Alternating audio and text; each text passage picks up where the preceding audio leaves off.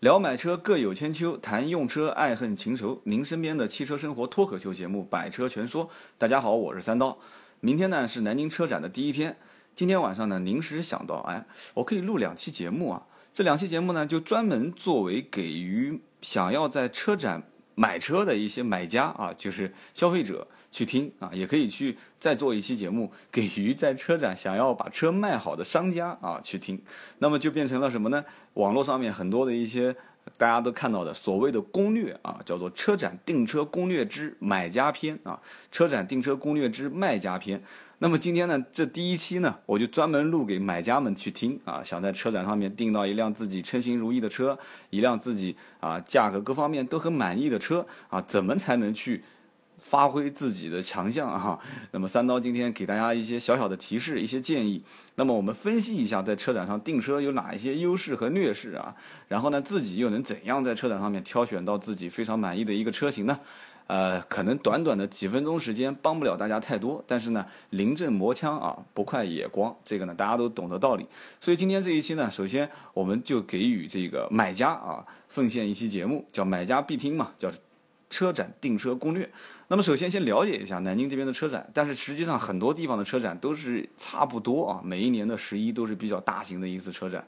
这种十一的大型车展有一个特点是什么呢？就是。规模很大啊，这个每一个品牌土豪级的品牌，它的这个展台的规模啊，相关的标准都特别的豪华啊，甚至是奢华。你比方说南京的这个车展啊，有一些土豪哈，这个土豪级的品牌就不说具体是哪些品牌了啊，它这个展台面积都是一千多平米啊，而且你看它的用材用料啊，比自己家的房子装修的都好，精装修房那个。花，你大家结过婚的人都知道，用的一般都是这种啊，人家会问你是用鲜花还是用绢花啊，还是半鲜花半绢花啊？你看一看土豪级的这种展台，鲜花用的都是纯鲜花，都是真花，用几天啊凋谢了直接扔了重新换啊，甚至于擦车都是专门安排戴白手套，找了一家专门的保洁公司啊，进行随时随地的定人定点定车辆去啊进行擦拭。以此可见啊，由此可见，就是每一个品牌的商家对这种车展都是相当重视的。那么还有一些非土豪级的这个品牌呢，这个规模也不小啊，基本上也是五百多平、六百多平啊，七八百平的这个都很多。那么今年在很多的地方的车展啊，就是一些大中型城市的车展，都会发现，其实自主品牌的参展的。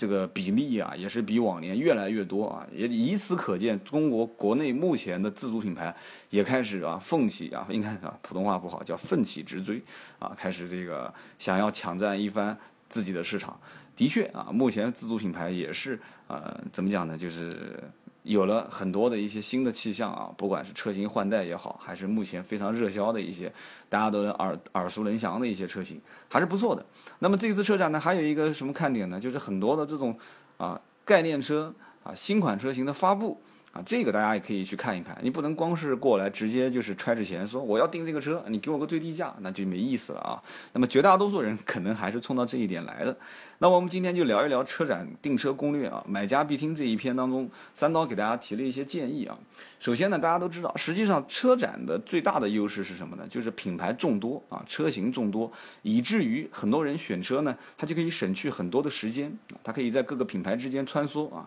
有可能在很多地方啊，可。可能我今天去看奔驰啊，我明天可能想看沃尔沃啊，我后天想看雷克萨斯啊，大后天可能想看奥迪还是宝马，可能这个 4S 店的分布区域都不是在同一个地方，甚至于每一家啊品牌跟品牌同品牌之间两个地方离得都比较远，因为我想。比一下价格嘛，啊，但是车展就有这一个好处啊，它品牌众多，啊，可能在某一个品牌和另外一个品牌之间，甚至于十个品牌啊，我可能五个品牌，十个有点多啊，我想去挑选它，它就在这一个场馆里面哈，基本上绕一圈就全部都看完了，这是它的一个大的优势啊。第二一点呢，就是厂家的优惠啊。包括多店之间的竞价，因为我刚刚不讲了嘛，同一个品牌在南京的不同城市，或者说在北京、上海不同城市，那可能参加这次车展，就是有很多的 4S 店的商家啊，共同到这个展台上来进行一个布展，甚至于参展，所以叫多店竞价这样的一个氛围，实际上让你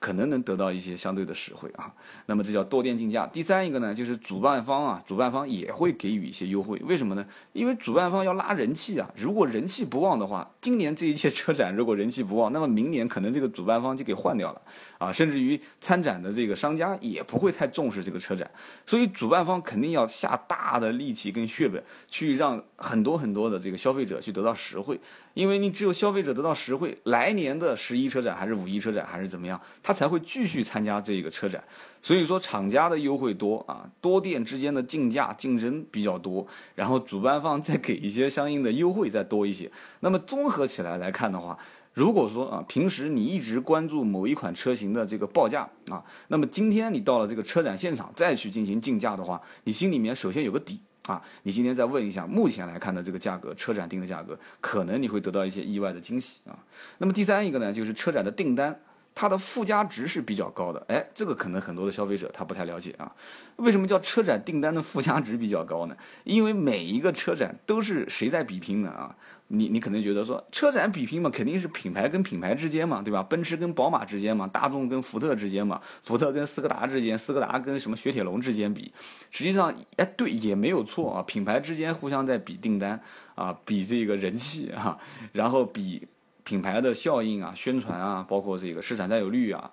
但是实际上如果一定要去细讲，比方说，我就是来买车的啊，或者说商家讲，我就是来卖车的。你什么新品牌宣传啊，包括这种新车型啊、概念车宣传，你是厂家的事情，太高大上了啊！我就想今天多挣点钱，我想多卖点车。那么这个时候你会发现，实际上它是什么样的一个竞争呢？它是南京同城的各家店之间的订单竞争啊，这个大家都能理解。然后同店之间的。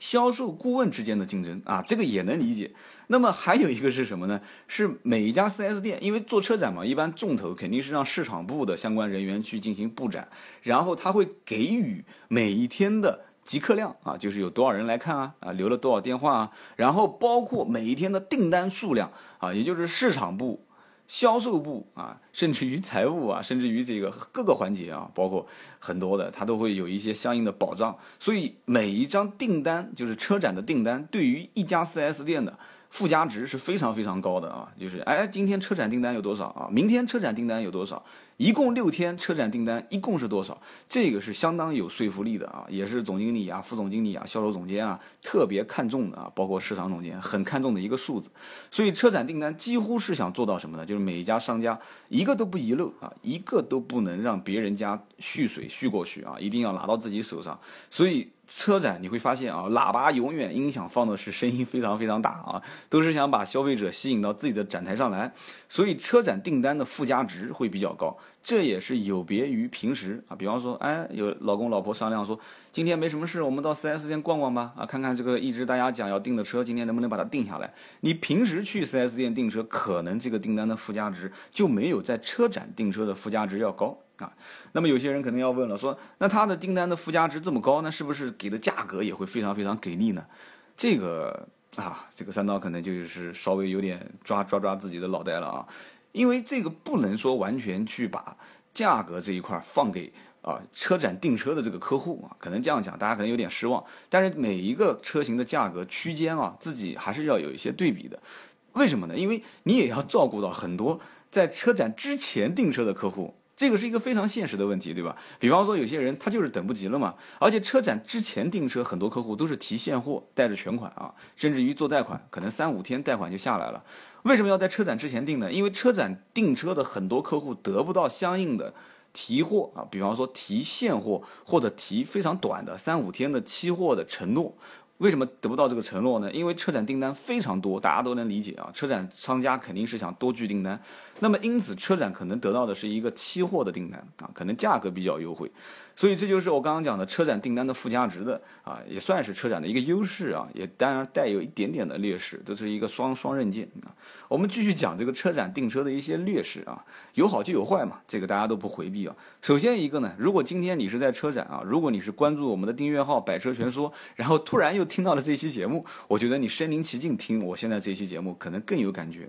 什么叫车展的劣势呢？首先一个呢，就是环境比较嘈杂，可能有一些土豪级的商家啊，他专门做了一个像洽谈的这个高标准的洽谈间啊，有咖啡、有饮料、有甜点、有茶歇啊，但是仍然外界的这种噪音啊，还是比较影响情绪的啊。至少三刀我本人，我如果去买东西啊，或者是订车，还是订房，还是订什么东西，我是希望安安静静的跟销售员之间聊一些我想知道的东西啊。我相信可能每一个这个消费者都是希望是。这样子，但是车展现场位于这个就限于吧，限于整个展台的面积的原因，可能洽谈区相对来讲比较小，而且隔音效果也比较差，所以非常嘈杂的环境可能会影响一些判断。那么其次呢，就是它面积比较小，所以每一桌啊邻桌之间的谈判的这个位置离得比较近，有的时候甚至于买车的过程中，买家跟买家之间互相就聊起来了。你要知道，实际上消费者之间互相聊天，这个影响力是非常大的，特别是准备买同一款车型的这个消费者之间聊天啊，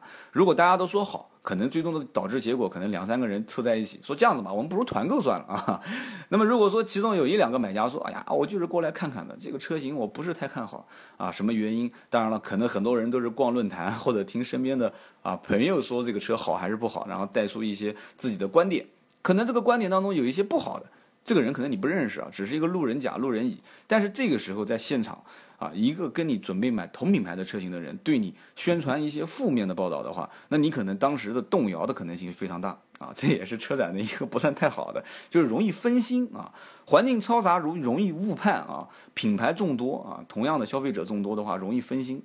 所以说我前面也曾经很多期节目提到过，买车是有很大的一个随机性的啊，这是第一点。第二一点呢，就是每一个展台的车型虽然放了很多，但是呢。可能基于品牌的宣传的需要，它可能需要展示最豪华的啊，展示高标准的，展示最顶配的车型。所以你想看的一些车型啊，就是所谓的热销车型，有的时候它还不一定能展出出来。啊，它不一定能展出出来，所以呢，它车型不全啊，这也是一个问题点。车型不全，你说我想看一看，你在 4S 店的话，它可以带你去仓库看，对吧？可以去带你看试驾车，哎，这也是一个问题点，就是车展的试乘试驾环节也是相对比较麻烦的啊。可能有一些这个品牌在户外做了一个展示区，它可以简单的做一个试驾，所以在车展可能绝大部分都是做静态展示啊，只能摸一摸看一看啊，有可能你去晚了，到了下午你摸一摸看一看。早晨这个车子的电，你看很多车展早上一早它会充电啊，电瓶会充电。可能你去下午看车的时候。它的电瓶已经没有电了，你很多的一个中控台的这种电子的操作，你就没有办法去体验。实际上你根本体验也没有什么太好的体验，比方说音响的效果啊啊这些，你就根本没办法去去去现场去判断它好还是不好，可能只能去摸一摸啊这个按钮啊这个中控台的一些触感啊这个方向盘的一些触感啊，还有包括内部的空间啊，这也是一个问题点。车型不全，包括试乘试驾相对来讲比较困难啊，甚至于没有试驾。那么第三一个呢，就是签合同的这个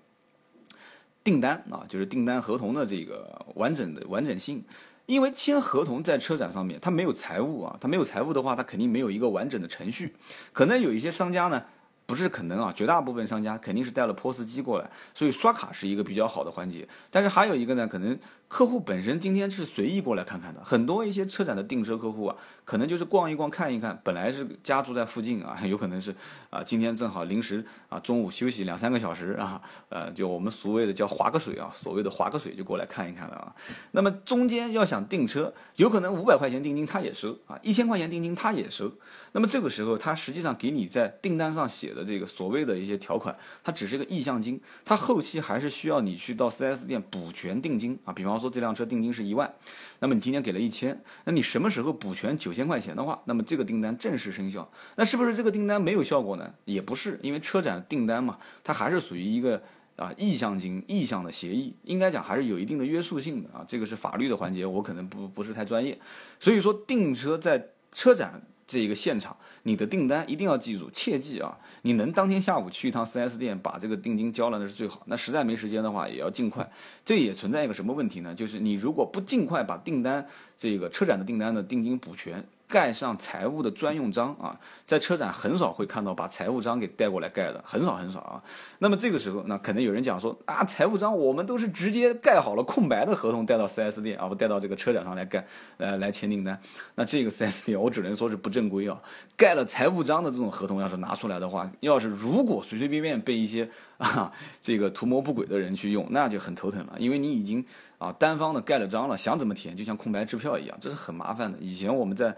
看一些 4S 店的操作模式，还真的有过这样的，就是非常危险的，也给提个醒啊。那么所以说，买家就是商家在车展现场去订车的时候，你盖不了这个章啊，那么收的是意向金，一定要补全，尽快去补。为什么呢？因为你补的越早，盖了这个章，它才会在系统里面生成你的订单，你才能越靠前。这就是我之前讲的，就是车展订单，你可能拿到了一定的优惠幅度，但是有可能你的订单排名比较靠后，你的订车期限会比较长，所以这也是我第四点想跟大家提醒的，就是在车展订车也可能算是一个劣势，就是你的订车的期限会比较长，所以你一定要跟商家约定好你的订车的提车时间啊，类似于像什么车到即提啊，啊三个月左右啊，啊半年左右这种合同。嗯，怎么说呢？如果说你确实说服不了他啊，就是你买家说服不了卖家啊，一个强势品牌，那我只能说啊，看人品了，啊，尽量还是把这个时间约束在一定的范围之内啊，比方说一个月内啊，或者说三十号前啊，或者怎样怎样，把它约束在一个时间范围内，这样的话，你的订单对于你来讲的话，得益的地方会比较多，这样呢，也是在车展拿到实惠之后呢，也会早一点提到你的爱车啊。那么最后我们就聊车展到底适合什么样的人去订车，不适合什么样的人去订车呢？有的人说，怎么叫适合不适合呢？我只要有钱，对吧？我有钱我就去订不就行了嘛？啊，还不完全是这样。我们也遇到过很多在车展订车订完之后后悔的啊，这就叫车展订单的流失率。什么叫流失率呢？很多人车展订订完之后回家一觉睡醒，第二天打个电话说，哎，那个销售员小张啊，啊小王啊，我不想订了啊，我想换一个其他的车型啊，或者就是没办法说，哎，我能不能换换你们家其他？的车型啊，退定退定金是非常困难的一件事情。你也知道，现在目前汽车销售市场还不是那么的啊太蓬勃发展啊。大家都知道啊，新车销售市场已经到了一个理性的消费环节啊，很多人去买车啊，都会相对来讲比较谨慎啊，所以商家收定金的难度比较难。那么收到钱揣到口袋里面，你让人家吃进嘴里的肉再吐出来，这就比较困难了啊。这大家都能理解的一个一个一个非常简单的现象。所以说。定金在车展现场，你别管它是什么宝盖头的定还是言字旁的定啊，你打官司的可能性都不大。就是说，别人收了定金再退很难，所以你前期做判断就要相对来讲。比较谨慎，但是车展这个环节 就是环境呢，又比较让人有这种热血澎湃。哇，这么多新车啊！就是车展有很多人还是喜欢订新车啊，新款车型啊。所以说这边三刀也是给大家提个醒啊，新款车型有它的一定的好处啊，最新的科技、最新的设计，但是价格啊，这个也是杠杠的啊，杠杠的。所以你呢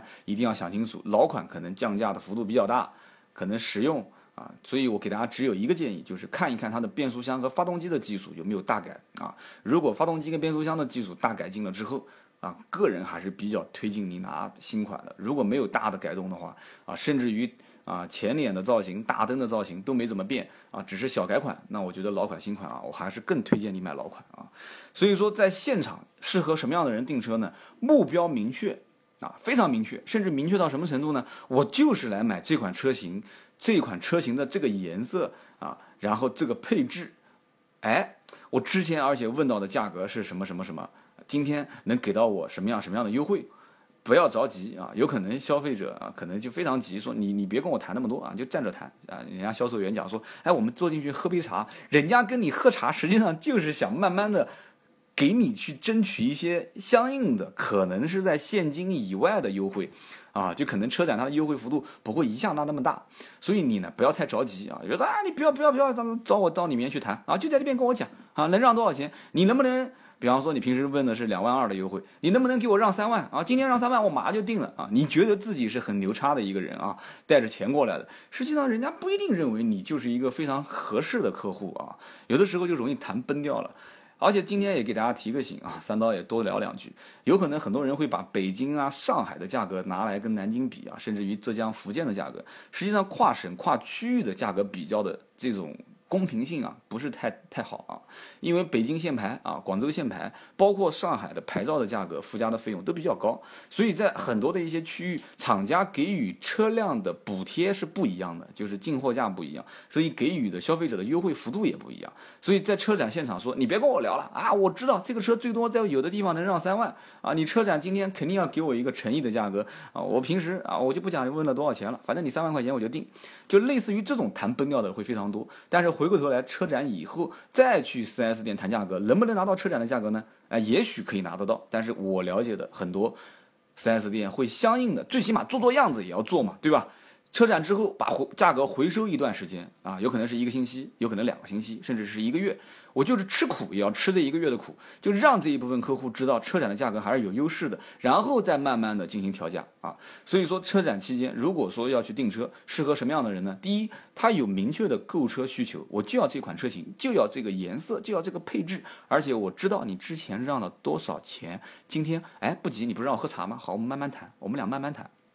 这是第一个，第二个呢，就是他有明确的购车的，就是用车的需求。就比方说，今天车展，